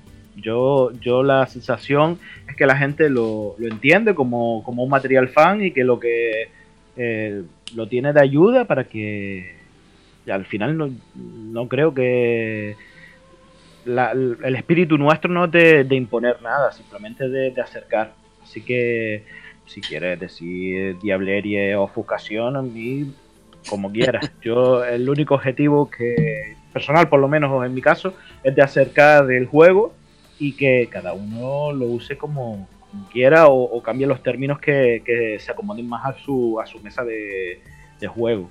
¿Por qué? Porque el material fan no es oficial. Cada, cuando llegue el oficial ya se cambiarán los términos y pondremos fundamento a primal y no pasa nada. Pero, pero bueno, sabes que así lo veo yo. Sí, yo igual no he visto ningún problema. Por ejemplo, es que en Diablerizar creo que hasta ya, ya salía en, estaba traducido así, en Vampiro la Mascarada a nivel oficial, de modo que ese fue algo facilísimo de que se utilizara. Pero los otros, desde el momento en que decidimos poner nuestras traducciones, nuestros glosarios abiertos al público y, para, y aceptar sugerencias de la gente de qué utilizar, creo que eso facilitó mucho las cosas. De obtener traducciones aceptables para todo el mundo en general, en su mayoría. Ok, muy bien. Sí, a, mí me pasó una vez en un grupo de Facebook que sí me dijo uno que, no se traducía como Dios máquina, pero no quise entrar en discusiones, entonces no le contesté, nomás dije, sí, pues como tú le quieras decir, está bien. Este, y ya, pero de ahí en más sí no. Cada uno le resta como le parece. Pero, ¿cómo, lo vas a llamar? ¿Cómo vas a llamar a Dios máquina? ¿Cuál la otra forma de referirse? Sí, es que. Digo, eh, podría, poner, podría ponerme a discutir por el, afán de discutir, ¿no? Es, o sea, es como. God Machine, pues sí es Dios máquina, ¿no? Pero yo, yo siempre lo he entendido como que es una criatura que está mecanizada a un nivel y que tiene unas capacidades tan grandes de, de, poder que es como, como si fuera un dios, aunque no es un dios, es literalmente una máquina. Eh, yo, yo en mi cabeza, o sea, aunque siempre digo el dios máquina, yo en mi cabeza más lo uso como la máquina dios, ¿me explico? Sí. Y, bueno, el, mismo, el mismo manual explica, te, da esa opción, pues no te deja claro. Digo, al final del día no sabemos qué es lo que, qué diablos es, esa es parte del misterio, ¿no? Que es el dios máquina es un, es un, este, un misterio, pero entiendo, y, creo que esa es la, la, parte a la, que, a la que iba anteriormente, ¿no? Que es cuando a veces uno hace una traducción o usa un término específico, siempre hay alguien que dice, no, es que eso no es lo que Siempre hay una idea que dice, no, es que no, no, es lo que quiere decir el libro, ¿no? El libro quiere decir esto. Y, esos son temas complicados, ¿no? Eh, otra, otra cosa que se me ocurrió ahorita antes de, antes de es los autores del material del mundo de tinieblas y los fanáticos, sobre todo los americanos, son infames por, no, por saber solamente inglés, ¿no? Mm. Entonces, son muy buenos para hacer portmanteaus de palabras en, en, en, eh, inglés. O para robarse algunos términos, algunas veces muy mal, muy mal eh, apropiados en, en, inglés, para sus términos, y luego a la hora de que los quieres llevar al español, pues es un, es un problema porque ellos tienen, o sea, no les, no les puedes sacar del, de la idea que las palabras están, tienen una cosa sencilla, ¿no? Uh, por ejemplo, eh, en el, existe un podcast que se llama Mage the Podcast, un excelente podcast de, de, magos si les gusta hablar mago la ascensión. Está en inglés, pero una cosa que siempre me truena así el cerebro, que es que es, la usan, es el, el, término de Kertamen. Y así como que, ¿qué? Y ya después me tardo un poquito en dar, ah, certamen, güey. Claro, porque ellos, se lo, eh, o sea, los escritores de, de Mago la Ascensión lo pusieron, o sea, se robaron el término de certamen y, son incapaces de agarrar un diccionario inglés-español y, darse cuenta que certamen se traduce como pageant, ¿no? O sea, que hay una, una palabra fácil de usar en, en español, digo, en inglés, y que no se puede usar, que no es tan complicado, ¿no? Entonces, eh, ya saben, hablo, hablo y doy vueltas por todos lados. El asunto es, hay muchas cosas también eh, que están fáciles de traducir, ¿no? Y a veces creo que van a ser, no sé si les pasa que sea que pareciera que es muy, muy fácil traducir ese término y a la hora de querer explicarlo en español es así como que... No, no, o sea, porque la, la palabra trae alguna raíz latina o alguna raíz o de español y la gente se empieza a armar sus ideas, ¿no? O sea, explícale a, a una persona que nunca ha jugado Vampiro la Mascarada que el clan bruja no es sobre magos, ¿no? Es, es sobre pues revol revoltosos revolucionarios, que los magos son los tremer, ¿no? Y luego no es este, no sé, no, en teoría, entre muy grandes teorías no se pronuncia tremere, ¿no? Es, o, o, no es tremer, ¿no? Es, de, debería ser tremere porque son, es italiano y, y ahí te la llevas, ¿no? Y es, algo, no sé, la, no sé si alguna vez han batallado o si se les ha ocurrido hacer algún tipo de guía, este, vocal sobre los términos del, de, de cómo se llama de Crónica de Tinieblas, nada más para meterse en más problemas, ¿no? Para que batallen de cómo se pronuncia cada cosa. Yo no recuerdo eso. Lo que sí teníamos la ventaja con las traducciones es que uno de los fundadores de Requiem Nocte, Daniel Schulters, es, es filólogo. Ajá, muy bien. Entonces sí que en, en, cuestiones que habían dudas o todo eso, él ha sido una maravilla en ese sentido para aconsejarnos. Muy bien. Pero no recuerdo nada en particular. Seguro que hubo algo, pero ahora en estos momentos ya, ya no me acuerdo. El, el, el, cerebro de Ada Wolf así en, en... Así de pensando. cargando. ¿Qué quiso preguntar este hombre? Porque se fue por muchas, por muchas ramas para no preguntar nada en concreto. Eh, además de la, de la parte de la, del contenido, ¿no? De las palabras, de la parte del... De el texto, ¿no? Por así decirlo.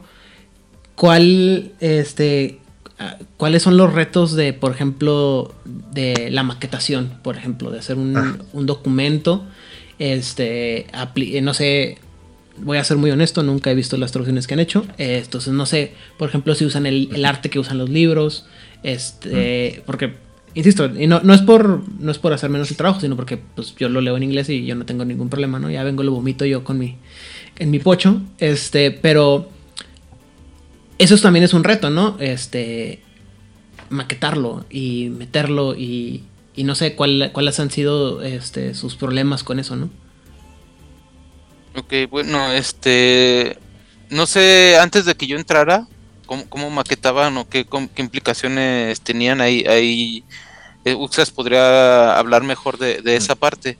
Yo de cuando empecé, este pues fue más fácil por el Storyteller Vault, porque ahí ya te dan todo, ya bajas la, los templates, ni siquiera te cuesta, nomás tienes que tener la cuenta y, y los bajas y, y, vienen las fuentes, vienen imágenes, vienen este mucha, muchas cosas ya muy, muy avanzado, entonces este pues bajé todo, bajas incluso hasta todo el arte de los libros uh -huh. está disponible. Entonces, este, pues sí, sí es un buen de, de espacio que te ocupa, pero, pero bueno, este, tú puedes bajar todo y, y, y disponer de, de, eso. También en su momento traduje el, el contrato del Storyteller Vault y lo publiqué ahí en el Facebook. Traduje lo del Dark Pack y no me acuerdo qué otra cosa traduje. Ah, las guías de estilo, que también son gratuitas. También la- las tenemos ahí colgadas en el grupo por si alguien de repente quisiera escribir este material en, español. Ajá. Ya, ya sabe las reglas, ya sabe más o menos por dónde va. Y a mí las guías de estilo me han ayudado para entender también por dónde va el juego. Por ejemplo, juegos como Bestia, los entendí bien hasta que leí la guía de, de estilo de por dónde iba y cómo, de qué cuál era la intención, pues.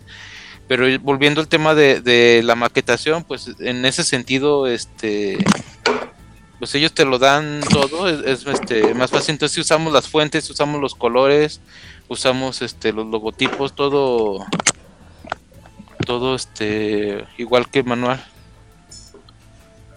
Ok, yo fui el primero que comenzó las maquetaciones. Primero utilizábamos una maquetación muy simple, muy casera, como diríamos en España, muy cutre. Claro. Pero luego ya quise un poco irlo profesionalizando más. Un usuario de Requiem Nocte me pasó un modelo de dos páginas, el, tras, el fondo de las páginas en texto que comencé a utilizar como maquetación, creo que de Requiem. Y luego pensé, interesante, no sabía que se podía sacar eso. Y con el Adobe Acrobat lo que hice fue de los libros básicos generales, fue quitar el, copiar el fondo de las páginas y crearme documentos fijos, plantillas fijas con el fondo de las páginas de cada uno, para ya utilizar esos documentos como modelo para mis para los documentos y todo eso. Fue todo manual, realmente, digamos, no soy experto en maquetación ni nada por el estilo. Aprendí por el camino, copiando imágenes por el Adobe Acrobat. Y yo recuerdo uno de los trabajos que más me siento orgulloso me siento, no solo en maquetación, sino en contenido. Hace tiempo hicimos un libro casero, no oficial, no fue traducción, que fue Tierra, de hecho son dos libros, que fueron Tierra de Condenados España y Reinos de Sangre España. Entre los dos deben ser unos 500, 600, 700 páginas. Pero lo maquetamos como si fuera libro oficial, pero ya te digo, lo hicimos a lo casero, a lo de como, como podamos y quedó muy bien. Incluso ya sabe eh, el Word, lo típico de que mueves una cosa un milímetro y se te descuadra todo. Sí. El resultado final no lo parece, pero es que va- es, varios de esos libros está hecho en plan un capítulo, terminan un documento al final de la página y el resto del capítulo es un documento nuevo porque como tratara de continuar se me descuadraba todo. Y, y luego ya con el Adobe Acrobat lo utilizamos, utilicé li- imágenes oficiales de Whitewall, de hecho pedí permiso y no me dejando bien claro que no era para la venta ni nada por el estilo, sino era fan. Y me dijeron que siempre y cuando deja- lo dejara claro en los créditos, no había ningún... Eso antes de la creación del Storyteller Vault. Hoy en día habría utilizado el Storyteller Vault directamente, pero antes de eso, pues me dijeron que mientras uh, lo dejara claro en los créditos y todo, y no cobrara, no había ningún problema. Y el resultado final, me siento muy orgulloso de esos dos libros, tanto a nivel de el contenido en sí, como de maquetación. Gente que no tenía ni idea se quedó asombrada porque dices que parece un libro oficial realmente. Ok. Sí. Voy a tener que robarme ese libro. Eh, hay un. Yo te compartí ahorita en el Discord el, el de la guía de estilo porque se pasa por todas las líneas. Claro. Entonces Gracias. puedes ver ahí este todas las líneas cómo queda. Eso fue antes del de Changeling, que es el último grande que que bueno, es que se- como se traducía por pedacitos, a lo mejor eso no lo sí. hemos hablado, pero las traducciones eran un documento de dos páginas con un clan nada más. Luego, no sé, pasaban 15 días o un mes, otro documento chiquito y así, así, así se ha ido publicando a lo largo de estos años, hasta que con Changeling, este, lo recopilaron todo en uno solo y ahora, sí quedó como si fuera el manual fan, fan made. Ok. Y- Eso es una. es un tema interesante. ¿Cómo, cuál es el ritmo que llevan o cómo, cómo lo están, cómo lo están, este, manejando el, el- el tiempo que están, o sea, porque no sé si tienen un plan de que vamos a hacer esta línea y, lo- y luego de repente, insisto, ¿no? De repente sale X juego nuevo o X libro nuevo y, la- y es la nueva, la nueva chica de pueblo y todo el mundo quiere conocerla y, y no sé si eso hace que ustedes de repente salten de un proyecto a otro o, o tengan una, un programa, Mm. pues. A mí me, me pasa. eh, me pasa con Changeling. Estaba empezando a traducir Bestia. Eh, bueno, yo, yo me da me da por traducir, traduzco a lo mejor un, eh, un capítulo o lo que sea, se lo vomito a, a Dalgus, digo, toma aquí. Y empiezo a vomitarle ahí traducciones eh, sin mucho sentido ni, ni concierto, ¿no?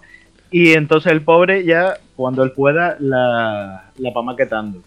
No hay ningún, yo por lo menos no tengo ningún plan concreto. Es cuando veo que tengo algo de tiempo, en vez de ponerme a jugar a la Play o, o en vez de ponerme a hacer otra cosa, me dedico a, a leerme el libro que toque y, o que me apetezca. Y, y voy traduciendo las partes que, que yo veo más interesantes. Eh, sobre todo mecánicas, no, no, me, no me centro ni en historias ni en, ni en lores, sino simplemente mecánicas para, para ayudar a la gente. Y me pasa, me pasó con, con Changeling en- cuando sacaron la eh, el Kidnap Kills, el, el último suplemento, que estaba yo con Bestia y lo abandoné, lo abandoné como un perro. Y me fui a. Y me fui directo a. A Sí. por Changeling porque es mi niña bonita, yo no la puedo dejar. claro. Memo, Jason, George. Este, había un archivo de Word, Ajá, o hay todavía, que de hecho tengo que actualizarlo, ajá. donde sí venía todo lo que ya se había traducido con ligas Mm. para que bajabas ese Word y ya podías ir bajando lo que te interesara, o todo si querías todo. Este, y sí venía una parte donde decía, esto está en traducción, esto está en maquetación, esto ya está para en cola para ir a irse publicando. Pero el, el ritmo, pues sí, sí varía. Por ejemplo, cuando pasó lo de Changeling, a mí, a mí este Ge- Gebaudan me dio un, un buen este Una material. así Sí, sí, sí. Pero, pero te digo, este, por ejemplo, con Changeling eran las estirpes, entonces era un, un archivo de Word por estirpe, no estaban todas juntas. Y este, o las cortes era un archivo por corte. Entonces, conforme yo iba traduciendo, de hecho, también le regresaba de golpe. No sé, ten ahí te van este, todas las estirpes, ya las acabé. Y él las iba publicando semanalmente en, en el grupo. Entonces eso ya me iba dando como que cierto colchón. Y hasta que llegué a los contratos, que ese sí me tardé un rato, porque ahí sí eran todos los contratos en un solo archivo. Este, eh, pues ahí sí ya se, digamos que duramos como dos meses publicando un archivo cada semana. Y luego después hubo como un parón hasta que ya publicamos el de los contratos, que sí ya estaba grandote. Y luego después seguimos así con, con avances este pequeños. Y luego ya cuando se acabó todo hicieron el compilado, pasaron otros meses y luego ahí les va el eh, que ya tiene todo junto. Ok. Pero también eso ha ido variando conforme el tiempo y y las líneas. Ahorita estamos trabajando puro ¿cómo se llama? Bestia. Ok. Sí, sí, sí, tenemos, tenemos cositas ya traducidas, pero eso, a- al golpito, como se dice aquí, sí. Mm, Como es, es una cosa que hacemos para para los que los que nos acompañan en, en la página, pero bueno, y para todo el que la quiera disfrutar, pero claro, como no es un no es algo que tengamos reglado, lo vamos lanzando poquito a poco según se vaya se vaya viendo. Así que, que eso, despacito, despacito, pero pero sin pausa, como se suele decir. ¿Y hay algún, algún proyecto al que le hayan sacado la vuelta? Así que han dicho, no, eso sí no lo queremos tocar. Mm. Digo, además de demonio, Bueno. porque veo que no lo, han, no, no lo han mencionado ni por error, entonces supongo que demonio la que. No, no, no. pero no. Al contrario, este. Al demonio yo sí le tengo ganas. Yo también, pero el problema es que somos pocos y no tenemos tiempo. ¿Cuánta gente, cuánta gente son ahorita en activos, pues? Ellos dos, básicamente. Yo, lo cierto es que desde que comencé las traducciones oficiales de, para, de White Press, para, de Hill Press, para Mago, he dejado las traducciones de Requiem Nocte por completo. Por una cosa, porque sí, por un lado es un sueño. Todo esto que estoy haciendo en mi tiempo libre gratis durante años, ahora voy a cobrar por ello Claro. con The Hill Press. Pero por otro lado implica también que mi tiempo libre lo estoy dedicando a lo mismo de para lo que trabajo. Y entonces esto psicológicamente me genera, a mí me generó un cierto estrés de que ah, para trabajo para traducir y en mi tiempo libre me pongo a traducir. Entonces yo fue cuando ya decidí dejarlo porque veía que no estaba traduciendo. De hecho tengo proyectos fan súper avanzados que los tengo completamente paralizados y ya fue cuando les pasé el testigo a Adalwulf y a Down para que se encargaran ellos, porque veía que, estaba traduciendo, que estaban traduciendo y maquetando ellos por su cuenta el tema de Changeling, pues yo me sentí tranquilo de que dejo la página en manos de gente que sé que le están echando ganas. Y eh, digamos, sigo siendo la el, fundador y sigo siendo administrador, pero a la práctica quienes se encargan son ellos dos en estos momentos. Ok. Y una pregunta incómoda, tal vez, la parte más oscura de todos lo- los intereses, ¿no? Eh, la parte económica, esto es totalmente financiado por ustedes, ¿no? En su, en su tiempo libre, es eh, como comentan, ¿no? O sea, no, no reciben un, un, gra- un centavo acá a cambio de eso. ¿Tienen algún, tienen ah, pensado a armar algún Patreon o algo así para que la gente les... ¿No se les ha ocurrido? Amor, amor al arte puro. Vamos a poner la, la gorrita digital ahí para que nos, nos caigan unos centavos o algo, ¿no? No, Es que por yo el incluso momento, es que no sé hasta qué punto sería legal, porque estamos Ah. traduciendo extraoficialmente, por un lado, cosas que son de otra editorial. Entonces yo creo, no lo sé, igual no, pero creo que nos podría generar problemas, pero igual no. Pero también cuando empezamos, al menos yo, esto del patrón yo ni sabía ni qué era. Entonces yo me puse por el amor al arte, la verdad. De, de hecho, hice, hice un, lo- un modulito, un librito fan con, eh, con cortes nuevas, con, eh, con lore eh, aparte, con, con contratos nuevos inspirados en, en Changeling. y lo di, ¿sabes? Lo tengo ahí, en- eh, está dado con dibujos, con de todo, ¿no? Y está ahí regalado. Me han dicho, hombre, eso solo puedes monetiz- monetizar, eso, porque eso es, al final, vale, está basado en, en un mundo, pero es totalmente aparte, no es, no tiene nada oficial. Pero a mí no me nace. A mí lo que me nace es que mm, haya más gente que le pique el gusanito. Y, y ya está, es lo que a mí me mueve. Así que, por, por el momento, yo creo que, que es la idea que tenemos todos aquí. Lo que dure que, que esto es para que para crear comunidad, para que la gente se acerque al juego y, y ahora más todavía, porque ahora ya lo tenemos oficial en español, por lo menos la parte de, de Mago, que también se puede, eh, pues que se acerque. Y, ojalá, ojalá que Gilpress, no sé, no sé qué planes tendrá, pero que ojalá siga, siga con, con la línea. Eh, yo sé que la situación es complicada para, para las editoriales, pero, pero es mi, mi deseo y para lo que al final acercamos el juego. Ok. ¿Y están reclutando? ¿Aceptan, su- aceptan nuevos adeptos? ¿Están buscando o, o, o qué? O, o lo van a dejar así como su, No, su grupo de explícit- Nosferatus? explícitamente no buscamos a nadie, pero que si hay gente que quiere traducir o lo que sea, esto siempre ha sido, yo siempre he aceptado colaboraciones de gente, algunas han salido mejor que otras, la verdad, pero en términos generales estamos abiertos a cualquier colaboración de la gente. Quien quiera apuntarse a traducir, bienvenido sea. Si alguien quiere traducir demonio, Que, Perfecto. Por ejemplo. Que se den, ¿no? Que les vaya bien. No, es que, bueno, eh, en lo personal, a mí Demonio fue un, li- un, es un libro que también, o sea, lo, escu- lo vi yo. Ah, Dios mío, qué difícil, qué diferente es esto al, al juego original. Y, y que lo sentí muy separado también del, del mundo de tinieblas.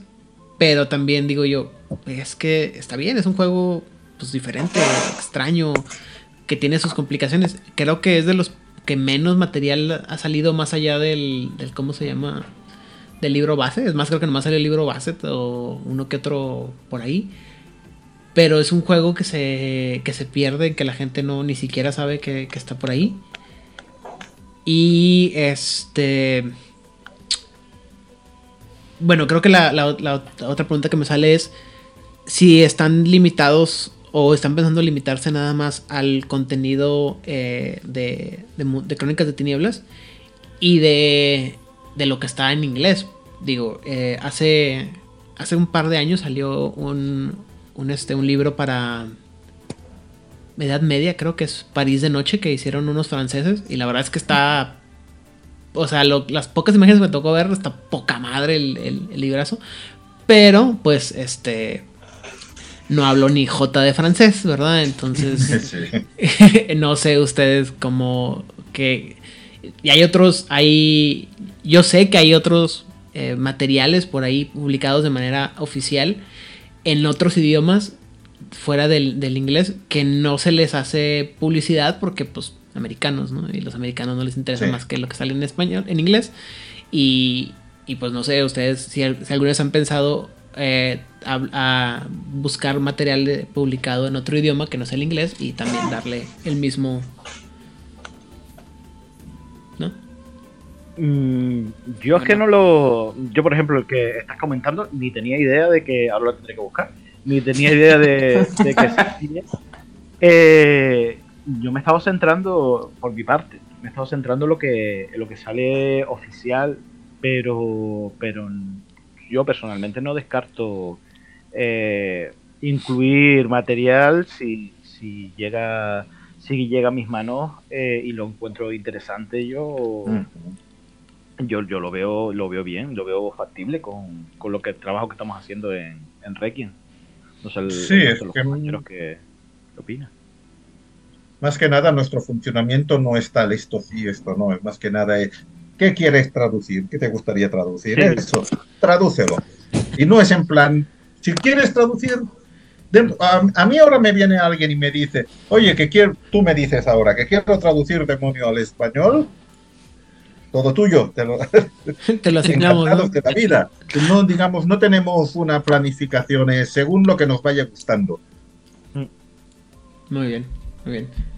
Sí, digo, es que yo, por ejemplo, vuelvo a la, a la, a la- a la cosa, ¿no? Yo no hablo ni J de francés, pero, este, bueno, a lo mejor se, se debería decir algunas sandez. Este, pero estoy seguro que hay mucho material interesante en otros idiomas, ¿no? En portugués, en italiano. eh, eh, sé que eh, me estaba platicando la otra vez Odil de las cosas que hacen los chavos de Camarilla Italia y además de los LARPs parece que están espectaculares.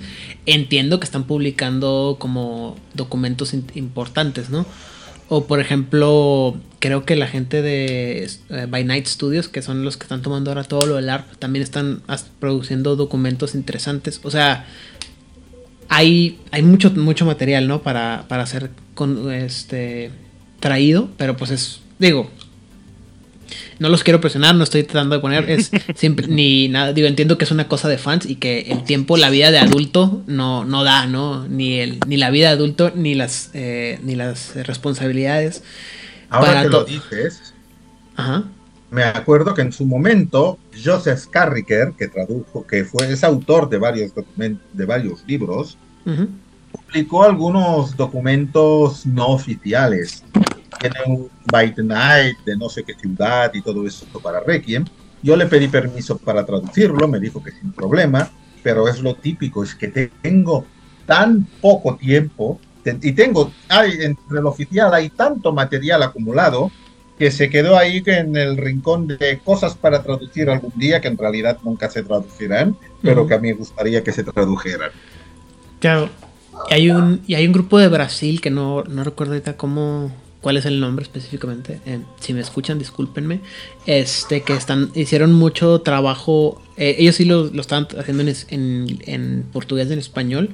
Sobre todo este tem- el tema de los legados ahogados, estas líneas de sangre de, de Sudamérica que nomás nos dieron la, la tentación con el, el fantabuloso diario de la yihad de Beckett y nunca, nunca sacaron nada, ¿no? Pero ellos se dieron al, al- a la tarea de, de desarrollarlo.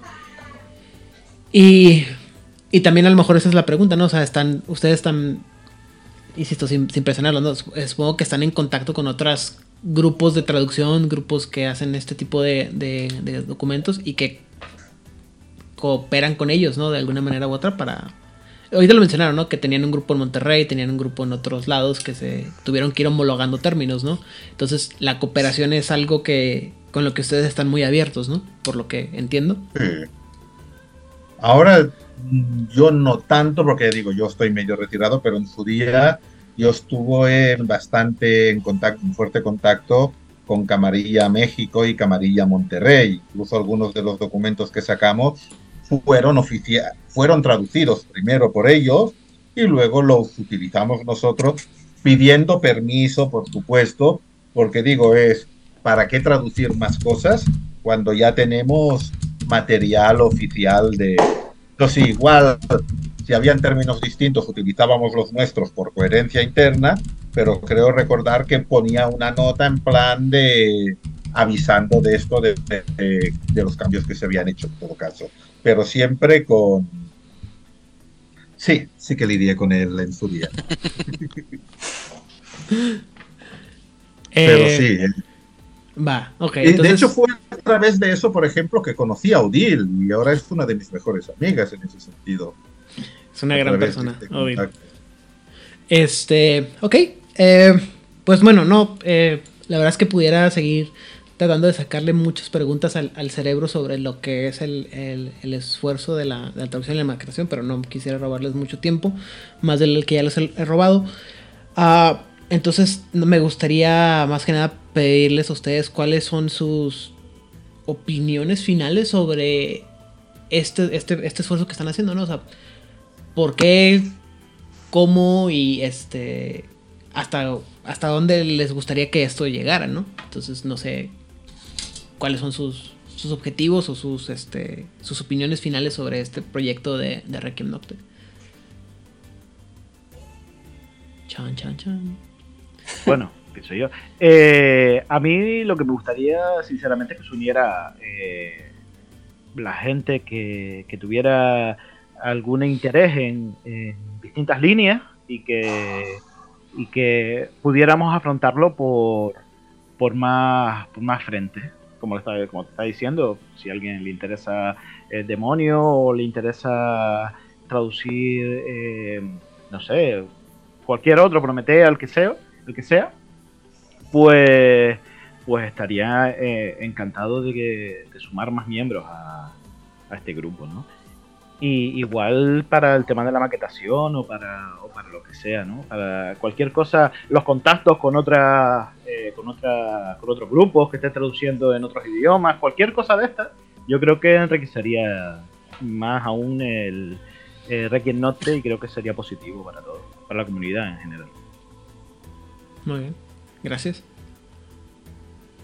Memo, Jason, Jordi. Bueno, yo viéndolo como desde, desde afuera, yo creo que eh, me parece que es un, un proyecto interesante y que sí, que muchos deberíamos apoyarlo porque eh, es muy útil la- las traducciones que ellos han hecho cuando uno quiere tratar de, de atraer a alguien para que juegue y esa persona no quiere leerse el manual en, en inglés o, o- o no maneja puede, bien. Sí, claro. Entonces ya tú con esto en castellano eh, lo, lo- lo puedes convencer, pues. Se lo puedes facilitar. Porque a veces yo en grupos que he estado eh, jugando, por lo menos en digital, muchas veces cuando las cosas están en tu propio idioma, te ahorran mucho, muchos problemas, pues. Yo una vez tuve eh, con unos amigos una discusión que, que duró meses sobre un término. porque todos, todos estamos jugando con un material en castellano y uno de los compañeros estaba usando algo en inglés y a veces había problemas de interpretación con, con el término. ¿no? Entonces a veces se agradece cuando todo está en un, en un idioma que, que, es accesible para, para, uno. Por eso que cuando yo he hecho los, los videos en Web Vampiro, eh, que yo he usado algún término de Requiem, les, les he agradecido. Pues. Y cuando hay gente por ahí preguntando, yo los mando al grupo de Facebook. a, ver, a ver si, si consiguen algo, una referencia. Roleros discutiendo por años sobre términos específicos. No te lo creo bajo ninguna circunstancia. No. Eso no sucede en el mundo. Nada. Chupóptero, olvidemos el famoso chupóptero. Oye, Odil, Odil no suelta esa. Yo creo que jamás la va a perdonar. Sí, sí. De hecho, es uno que se, ya se viene arrastrando desde la factoría de la mascarada. No. Este, que se fue heredando de uno a otro a otro. Bueno, es que la, la factoría hizo. hizo cosas buenas y hizo atrocidades en contra de la comunidad rolera del mundo de tinieblas. Pero eso, es, eso sería discusión para más adelante. Sí. En mi caso particular, coincido más mucho con lo que ha dicho Gebaudam. En el fondo, yo, Requiem Note es un medio para acercar a la comunidad a Mundo de Tinieblas. Si a partir de nosotros la comunidad se comienza a interesar más por Mundo de Tinieblas, que igual si estuviera todo en inglés ni lo tocaría, o, aunque estuviera traducido, tuviera que pagar por lo típico que es, oh, es que todo el mundo dice que esto es una porquería, ni lo compro, pero ve material en español y anda, y gratis, anda, igual no es tan bueno. malo, igual sí que vale la pena de que compre. Entonces lo veo sobre todo en este sentido. Yo estoy satisfecho porque ya han sido dos veces que ya daba la comunidad por muerta y las dos veces ha renacido con fuerza. La primera cuando cerramos la página oficial y la segunda poco antes de que les pasara el relevo a ellos, que porque fui, vi precisamente que eran ellos dos los que estaban manteniendo el ritmo de publicaciones vivo en ese sentido. Pero sí, yo estoy... Un proyecto personal que en su momento tuve, pero que ya tengo abandonado, era crear varios documentos no oficiales de los de distintos países interrelacionados entre sí. Pero es, de hecho, hasta me planteé en su día hacer un Dark Eras. Los Dark Eras son ambientaciones históricas y todo eso, uh -huh. de crónicas. Me planteé hacer un Dark Eras durante la Revolución Mexicana o Uy. durante el Porfiriato. Creo que era durante el Porfiriato, pero quedó abandonado por, por falta de que, la verdad, no tengo. Otra, otra, otra, otra cosa, justificación. Sí. Es que entre, yo siento que entre más, eh, más pasa el tiempo, más me, menos tiempo hay, ¿no? Sí. O sea, eh. más adulto te haces, menos tiempo existe para hacer las cosas. Así es. Jason. Pues de, de mi parte todo empezó también este por darle difusión. De hecho, generalmente trato de difundir cualquier cosa que tenga que ver con, con crónicas de tinieblas. Todo lo, lo, lo que hicieron ustedes de, de Requiem, ahí está en el Facebook. Lo, los videos de Guillermo, bueno, él mismo los publica, pero también ahí están en, en Facebook. este, le hemos dado seguimiento a todo lo de Hill Press desde, desde que se anunció. También se ha ido publicando ahí conforme conforme van liberándose las noticias y, y cosas así. Entonces, igual lo, lo, de traducir y maquetar era más amor al arte y más de, de invitar a más gente a, a que conociera esta parte de, del hobby, uh -huh. que, que, les llegara a más. Este, de otras cosas que no sean de crónicas, sí, sí hemos traducido, porque igual jugamos otros juegos. Este, he traducido cosas de cultos de dioses de la sangre. He traducido varios cultos para, para la mesa. Este, cuando jugamos Vampiro quinta edición en Fantasy Ground lo jugamos en Pocho. Todo está en inglés, pero las descripciones están en español. Entonces, este el, juego original, el módulo original salió en, en inglés, pero también tengo ya varias, bastante experiencia con el Fantasy Grounds ya he hecho mis módulos, he hecho, he hecho varias cositas. Entonces, pues sí, lo tenemos completo. El, En Fantasy Ground nosotros sí lo tenemos completo.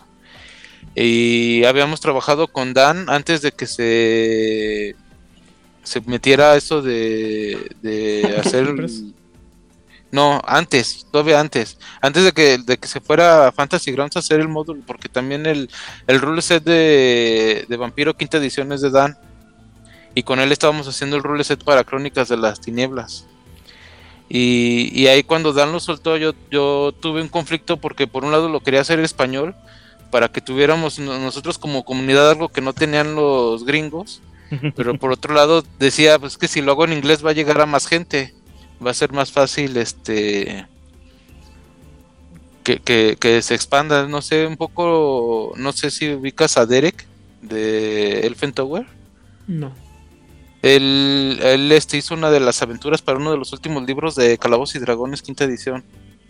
Él es de León y, él publica cosas, tiene su, su página ya en, en Guide y vende cosas pero él todo lo hace en inglés porque vio que el mercado está allá. Entonces cuando le preguntan él siendo mexicano y todo, no genera nada en español, todo lo hace en inglés. Entonces este es un poco el dilema que yo tenía de hago algo para mi comunidad y que no tengan los otros o hago algo para vivir de, de ello.